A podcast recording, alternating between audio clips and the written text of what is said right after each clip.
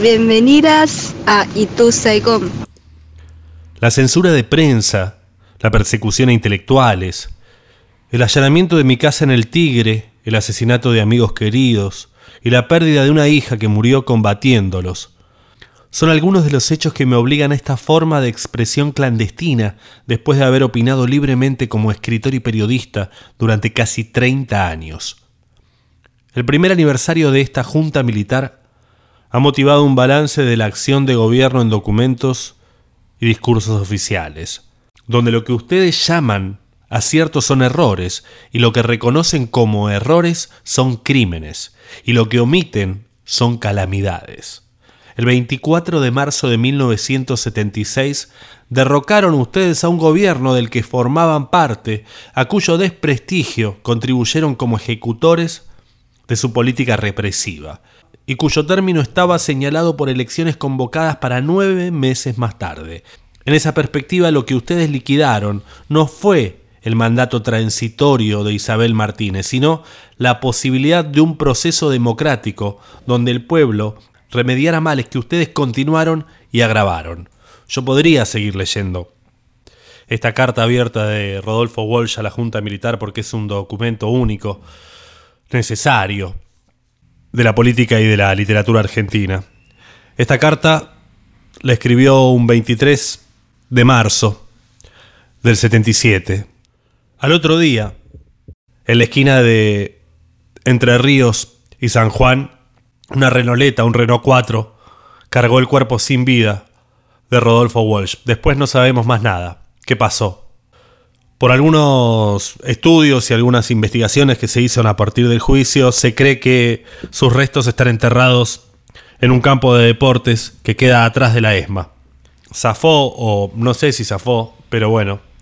Su cuerpo entró un viernes y los vuelos de la muerte eran los miércoles, con lo cual hay altas chances de que haya sido incinerado y sepultado o enterrado en el campo de deportes. El asadito, le decían los represores cuando quemaban los cuerpos. Me pone mal. Bueno, nada, vamos a hacer el programa. Ay, ay, ay, la historia de nuestro país. Bienvenidos a Itu Saigón, desde el oeste al mundo.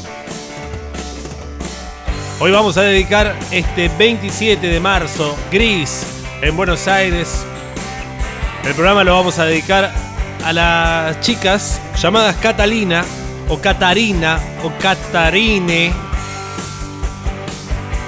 Estás en Radio La Ciudad.com.ar. Lo buscas en redes arroba Radio La Ciudad, arroba Radio La Ciudad, ok. En Instagram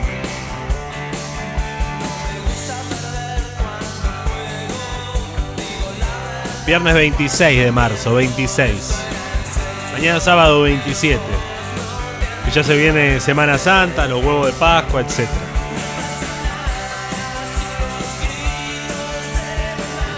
...1169265570... Aquellos que se quieran comunicar con nosotros... ...lo hacen a ese número y me dice, mira, yo tenía una amiga Catalina, yo tenía una compañera, Catalina Shin, en el colegio, así le habían puesto, era coreana, la Cata. Y después tengo alguna otra Cata en la vida. Sí, me viene alguna, pero no tengo bien claro de dónde. Es un nombre que no sé si está tan de moda ahora. Lo importante es que el nombre es de origen griego y su significado es pura, inmaculada, Catalí.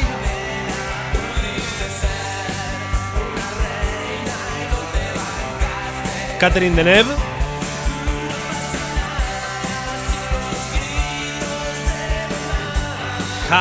Catherine Hepburn.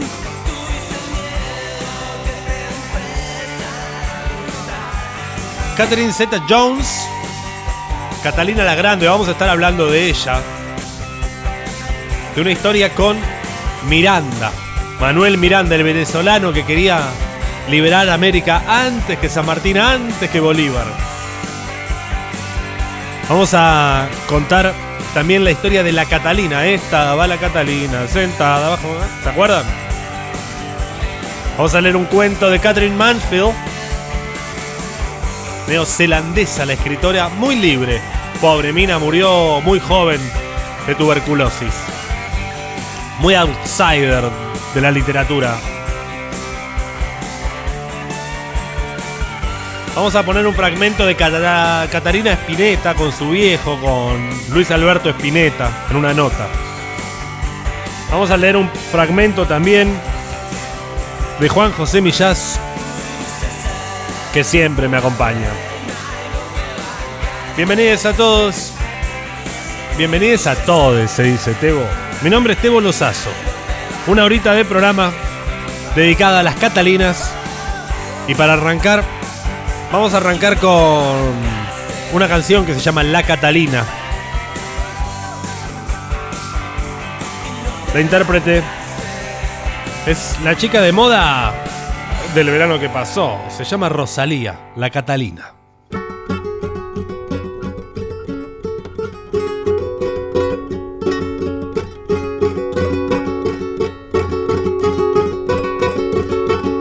De mi presencia que me está martirizando.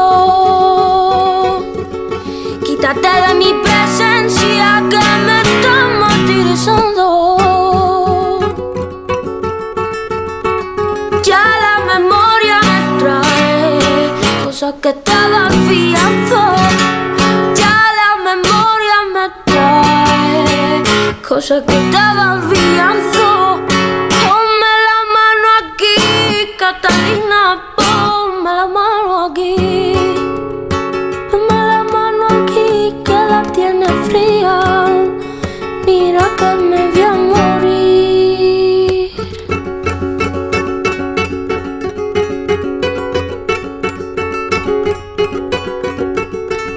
China que tenía se fue de y no volvió.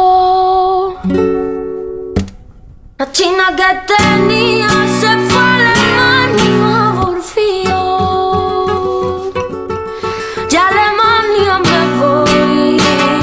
y no a divertirme,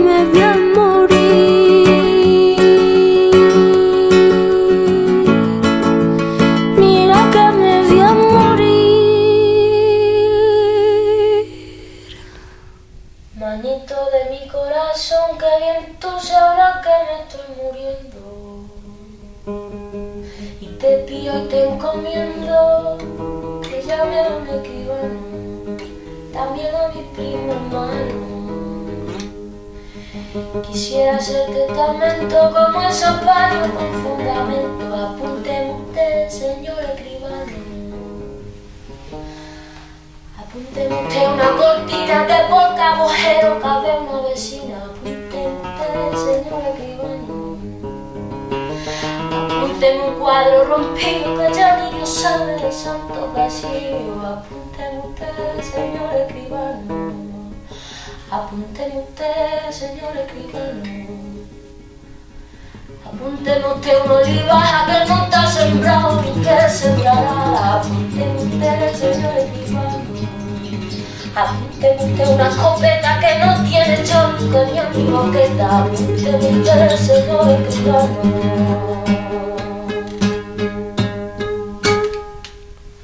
Rosalía sonando en Itu Saigón del año 2017 del disco Los Ángeles. Y escuchen esto, a ver si recuerdan de cuando eran chicos o chicas.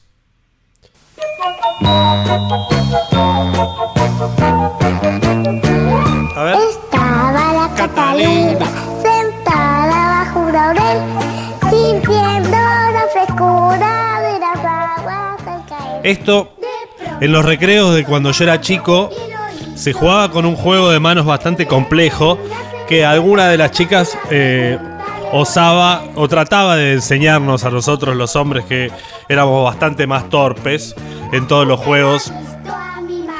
Pero bueno, la historia de la Catalina que se encuentra con un soldado, ¿no? Y empieza a tratar de eh, contarle la historia. Hace siete años que lo está esperando. Y esta especie de romancero español que también llega a Latinoamérica está basado, según algunas fuentes o según algunos estudios, en nada más y nada menos que el Ulises, eh, eh, en las aventuras epopélicas de, Homero, ¿no? En el gran poeta de la antigüedad de Grecia, cuando Grecia se lanza a los mares y cambia los poemas religiosos por las epopeyas, ¿no? Y va a Ulises y qué sé yo, y hace mil aventuras, y después vuelve, y acá es donde se pone más machirula la historia, porque este romance, el tipo que es el soldado, llega y empieza a hacerle, como así, Ulises estaba disfrazado de una especie de mendigo y le pregunta a Penélope, che, eh, ¿estás casada? ¿Te querés volver a casar? Y la mina le dice, no, no, eh, la verdad que no, voy a esperar a mi marido.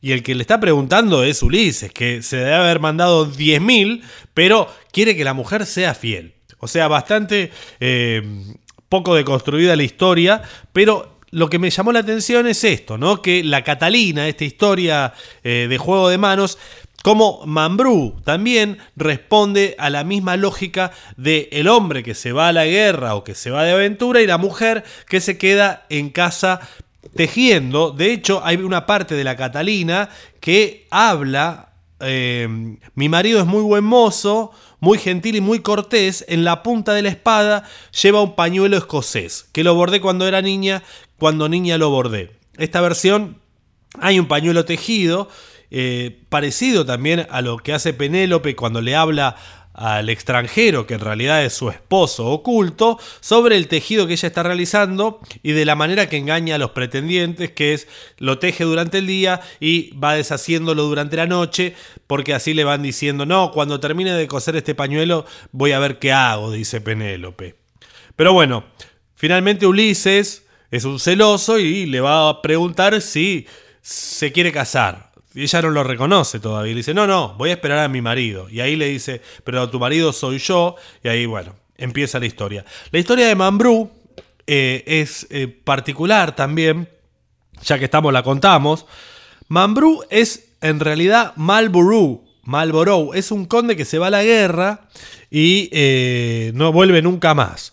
Mambrú se fue a la guerra, chivirinchi eh, qué pena, ¿no? Pero lo loco es que este Marlborough, el conde de Marlborough, se vuelve famoso y llega a tener calles en distintos lugares del mundo, incluso en Estados Unidos, donde hay una calle donde se instala una de las tabacaleras más importantes del mundo y ahí dice, bueno, hay que hacer un cigarrillo eh, y no sabemos cómo ponerle y ahí le ponen Malboro y Malboro y Mambrú entonces son lo mismo. No sé a qué venía, pero básicamente esa era la historia. Seguimos acá en Itu Saigón, hoy hablando de Catalina. Y vamos a poner entonces, ¿por qué no? Agarrate Catalina, la murga uruguaya.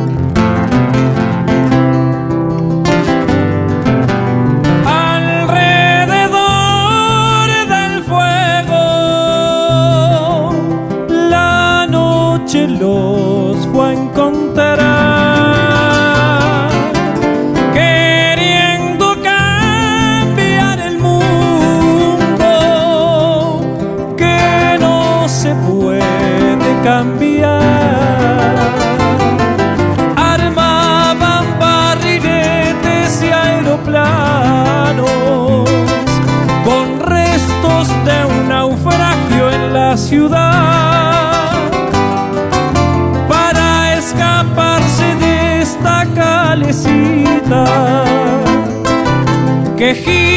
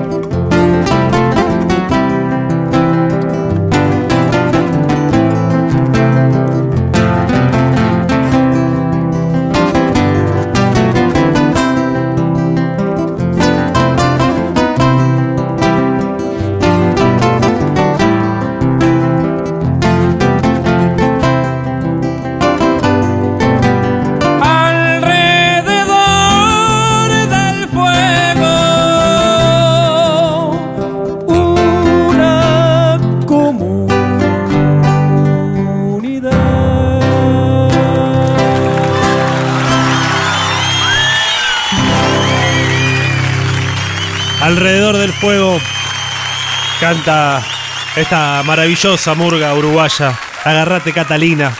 Pero la expresión, la expresión Agarrate Catalina. Está bien, yo te entiendo. Gracias, gracias. ¿De dónde viene? Parece ser que la leyenda describe a una familia de trapecistas de un circo que recorría los barrios porteños. Catalina es una de las más jóvenes de esa familia y había perdido a su madre, a su abuela, a su bisabuela por accidentes fatales en el trapecio. A pesar de la trágica historia familiar, Catalina continuó trabajando en el circo como trapecista en el barrio de San Telmo, pero parece ser que debido a los incidentes trágicos de su familia, cada vez que Catalina se subía al trapecio, la gente del público le gritaba ¡Agarrate, Catalina! Con el tiempo pasó a ser una frase actualmente usada por muchos rioplatenses, que quedó agarrate Catalina, no agarrate bien Catalina, como le solían decir. Lamentablemente, cuenta la leyenda, yo no sé por qué hacen las leyendas tan tristes, Catalina falleció en una de las funciones del circo con tan solo 25 años de edad, pero dice acá el texto, transpanish.biz, no lo sé, eh, que no murió en un accidente de trapecio, sino que fue impactada por el hombre bala al ser propulsado desde el cañón hasta la carpa central. Yo no sé. Otra versión tenemos también por acá en otra página que dicen que el famoso jockey Leguizamo, quien solía correr con una yegua llamada Catalina, supuestamente antes de cada carrera se inclinaba y le susurraba agarrate Catalina como pidiéndole que se agarre al suelo como para salir disparada más alta. Ya que estamos en, clima rioplatense y en este, en este día gris, que ganas de llorar en esta tarde gris podría poner, pero no. Eh, o... Sí, no sé. Va, Vamos a poner una canción eh, que escuché, que conocí el sábado pasado, que fui a bailar en pandemia. Todo protocolo, todo bien, todo bastante distanciado, todo en un lugar que se llama otro, Otra Historia Centro Cultural acá en Cava. Y mm, va, en la ciudad de Buenos Aires, estamos en Ituzaingón, pero en Ituzaingó, bueno, fuimos hasta la capital y a bailar ahí. Y ahí, al final de uno de los sets de algunos de los chicos que tocaban, que era de Fértil Discos, que estaba eh, Remolón y también estaba mm, Barrio Lindo. Bueno, al final del set de Barrio Lindo pusieron esta canción de Ariel Platt, que también es Murga y que se llama La Retirada.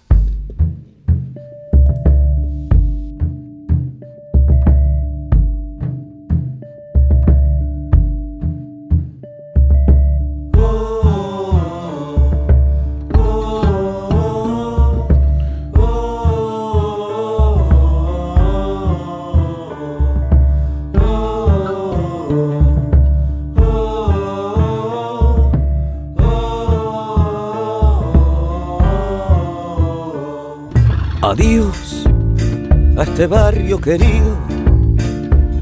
Volver desde ahora será motivo de esta borda y camino que lleve hasta otro carnaval. Vendrán las mascotas traviesas, también el bombista genial, murgueros con su salto divino, cantores que al colón gritarán, se va el murigón, retirándose amigos, el corazón lo dejamos acá, la noche nos espera y juramos volver el otro carnaval retirándose amigos el corazón lo dejamos acá. La noche nos espera y juramos volver el otro carnaval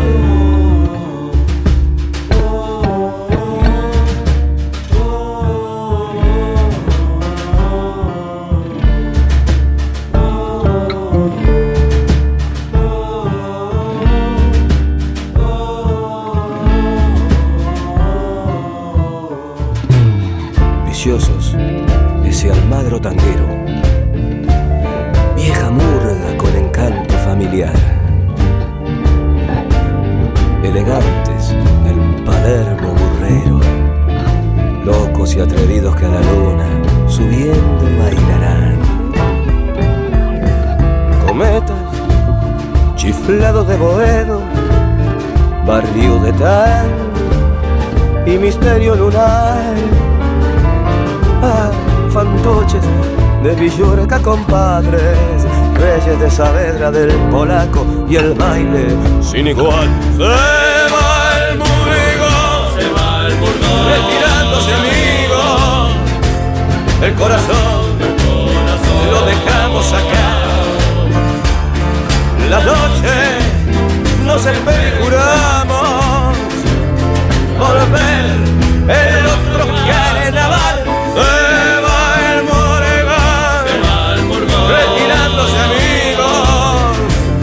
el corazón, lo dejamos acá. La noche nos espera y juramos volver el otro carnaval. ¡Murga! Adiós.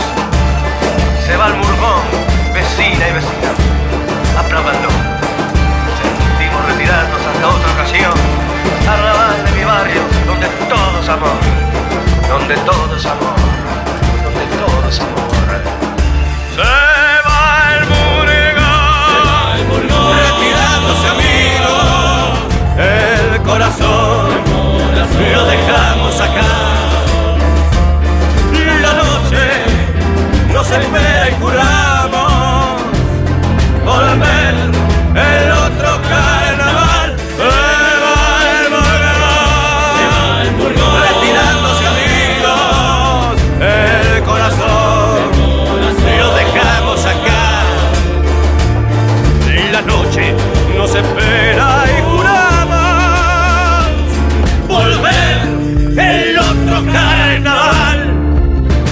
Ariel Prat junto a Flavio Cencerulo, 2015. La retirada se llama esto.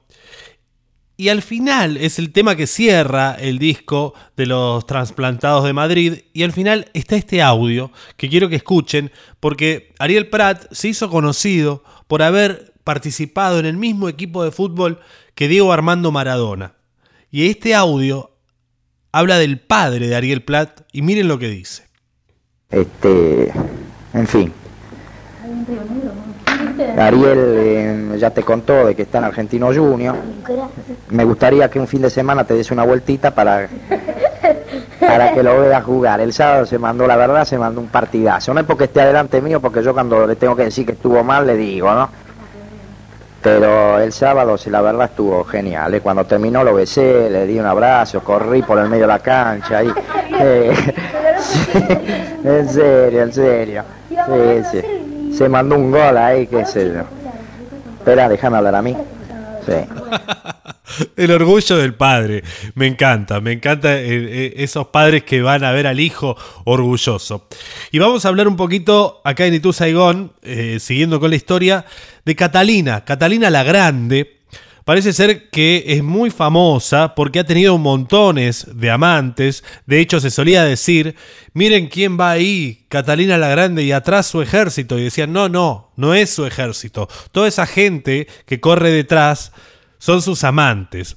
Tuvo varios eh, romances en su juventud, ninguno de ellos con su marido, que algunos le llaman a ella la usurpadora porque su madre, que era una de estas señoras de la corte, eh, Juana se llamaba, hizo mil intrigas para tratar de casar a Sofía, que era el nombre que tenía de nacimiento, Catalina la Grande, que era eh, no era ortodoxa. Cuando se hace ortodoxa rusa, toma el nombre de Catalina. Bueno, Catalina era una chica muy bonita y su madre quería a toda costa convertirla en la esposa del zar. Y la zarina, que era eh, la hija, la odiaba y la hace echar. Y bueno, cuestión, finalmente logra casarse con el marido luego de muchísimos años y se transforma eh, en una de las eh,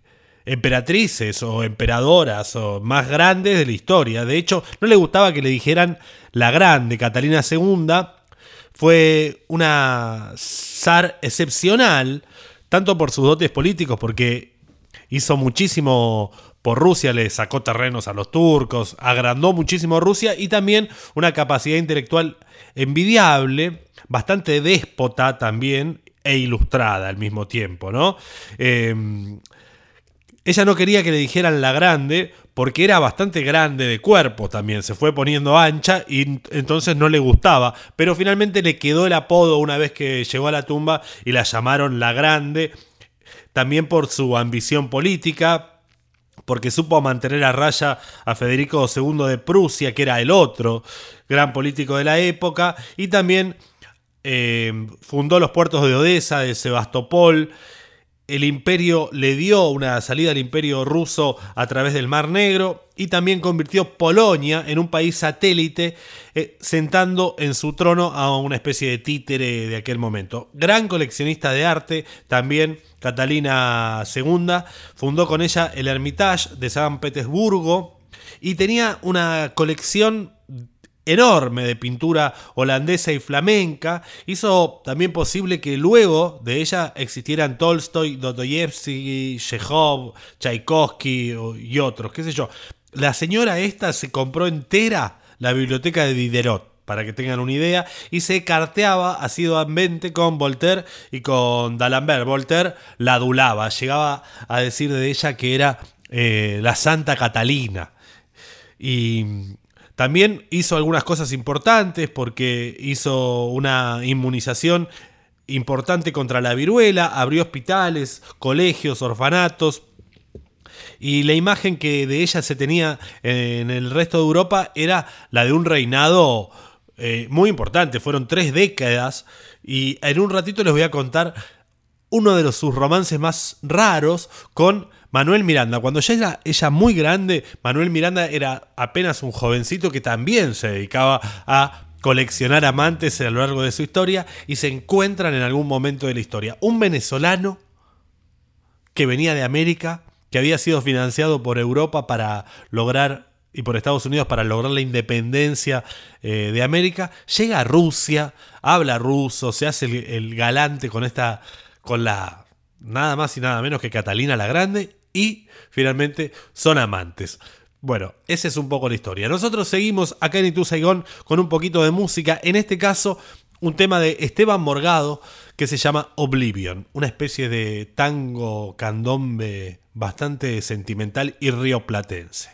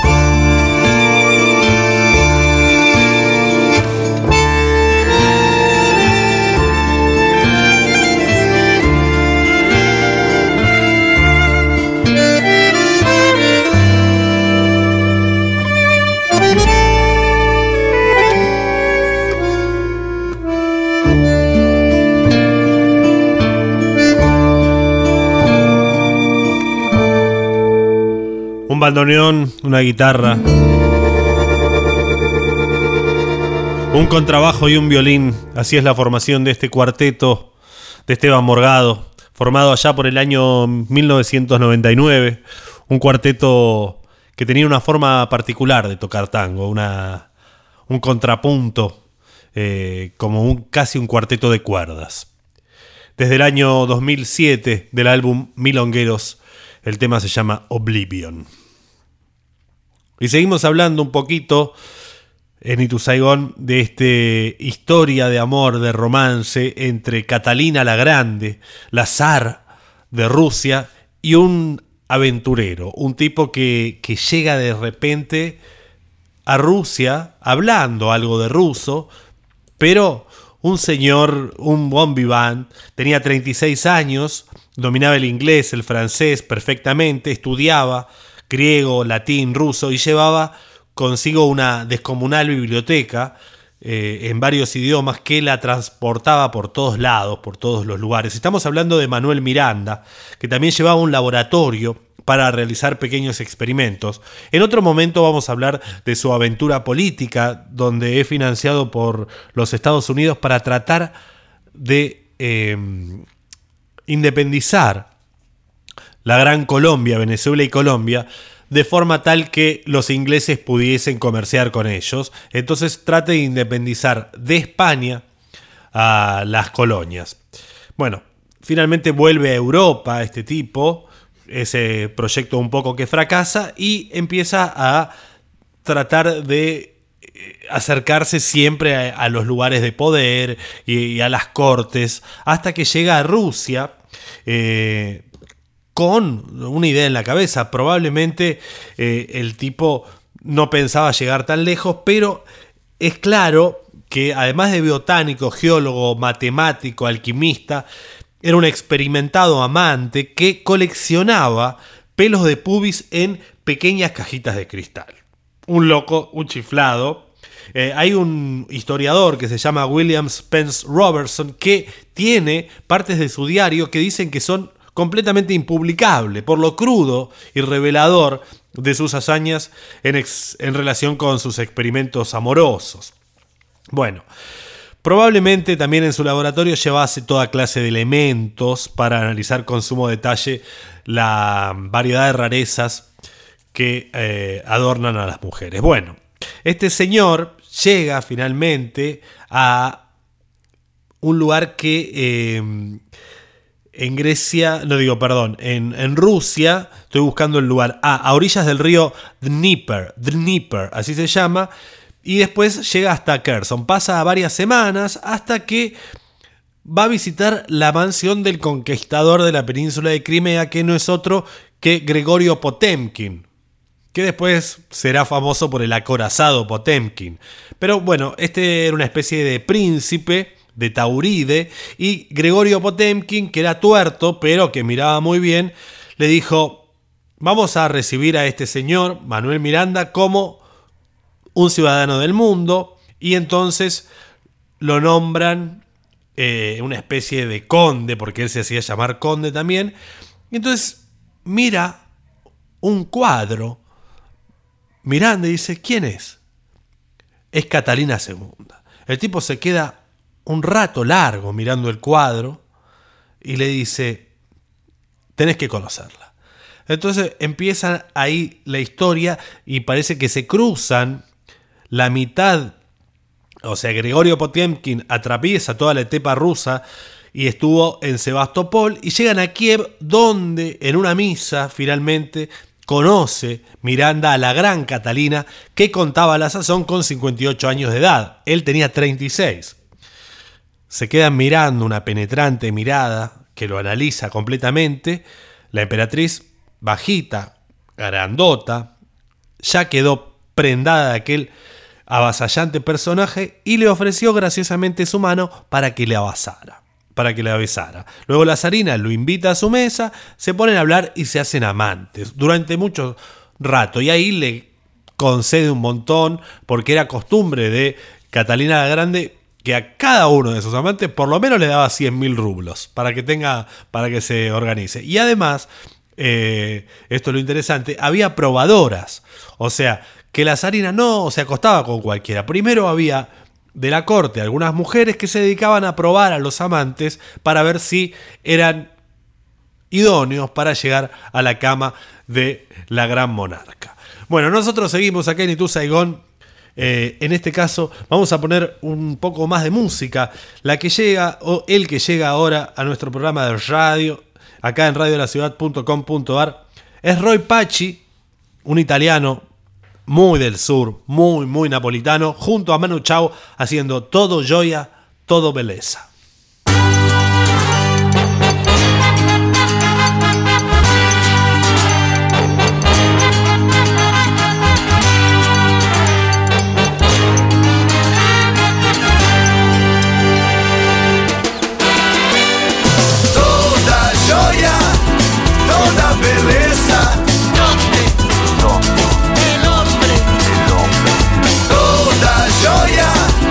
Toda beleza. El hombre, Beleza querida, belleza que falta, belleza que rambla perdida en el barrio latino del mundo. Belleza de oro, belleza de nada, belleza de todo el pasado olvidado que llega otra vez. Belleza de agua, belleza de fuego, belleza que piensa y que no se cuesta, belleza maleza, noche,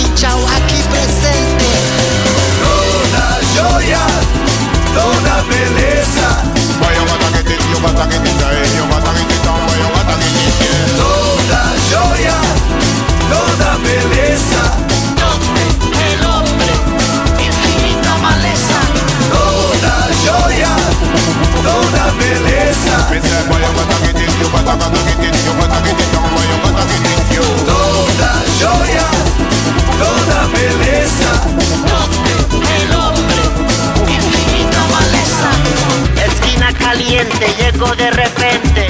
Grabando mi suerte, mi mente de mente te cuenta al caliente lo que mi corazón resiente.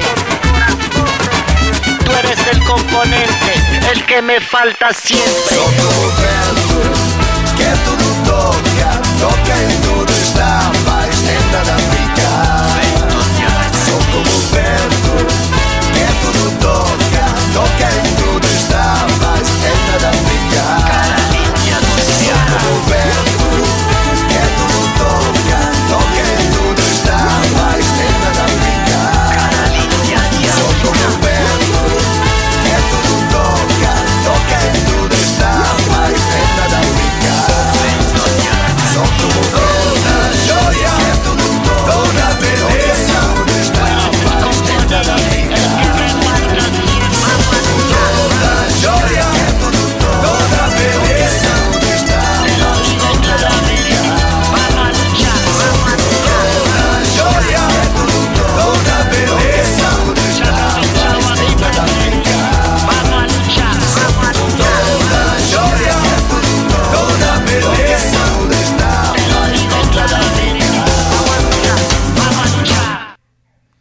Así pasaba Roy Pachi y Aretusca, un músico siciliano global.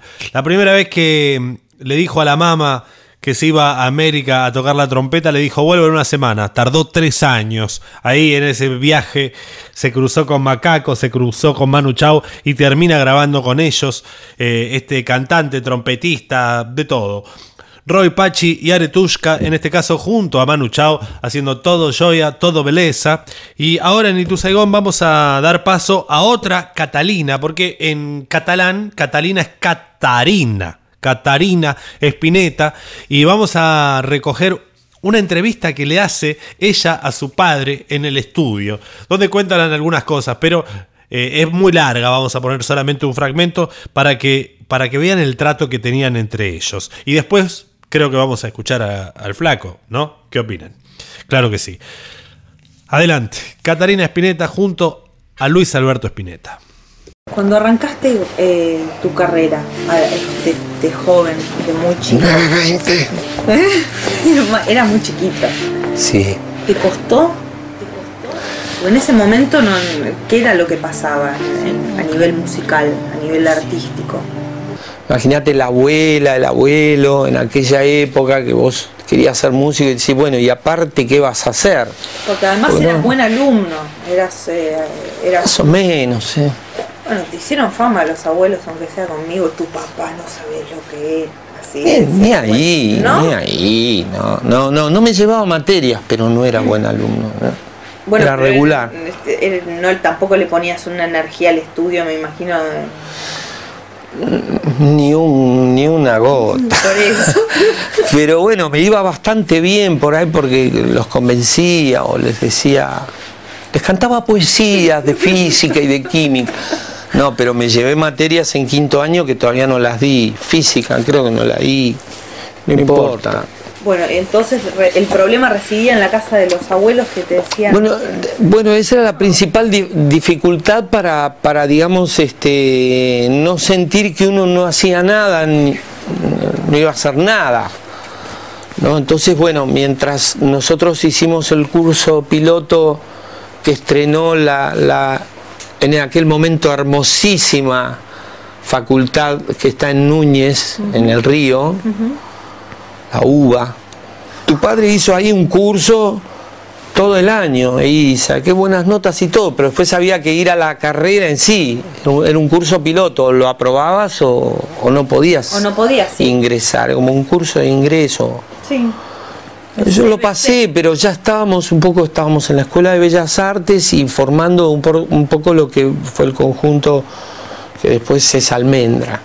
Entonces, viste, una, una vez que uno le tomó el gustito también a la libertad de que con la viola este, vos eh, podías abrirte paso de alguna manera, este, eso te ra- ratificaba mucho más a vos que ese era el camino correcto.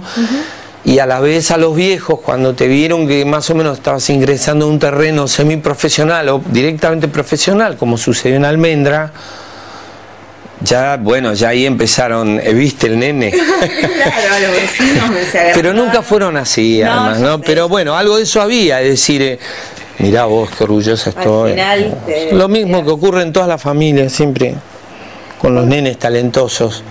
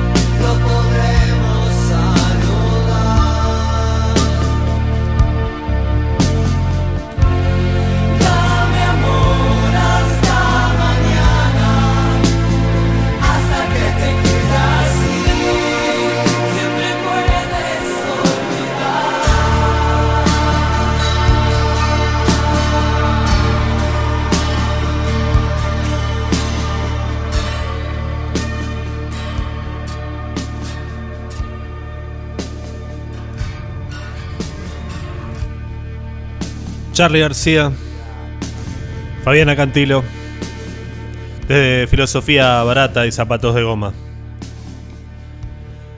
Siempre puedes olvidar.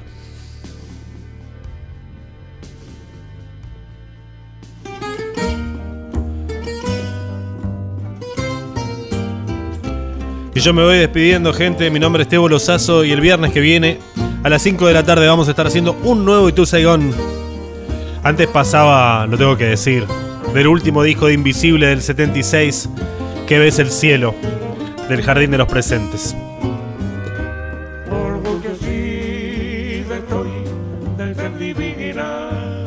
Sengo al mundo, radiolaciudad.com.ar. Gracias a Seba Sanguinetti, a Juan Manuel Alarcón, a Diego Díaz, a Alejandro Correa, que sube todo esto a Spotify para que lo puedan escuchar en el momento que quieran y cuando quieran.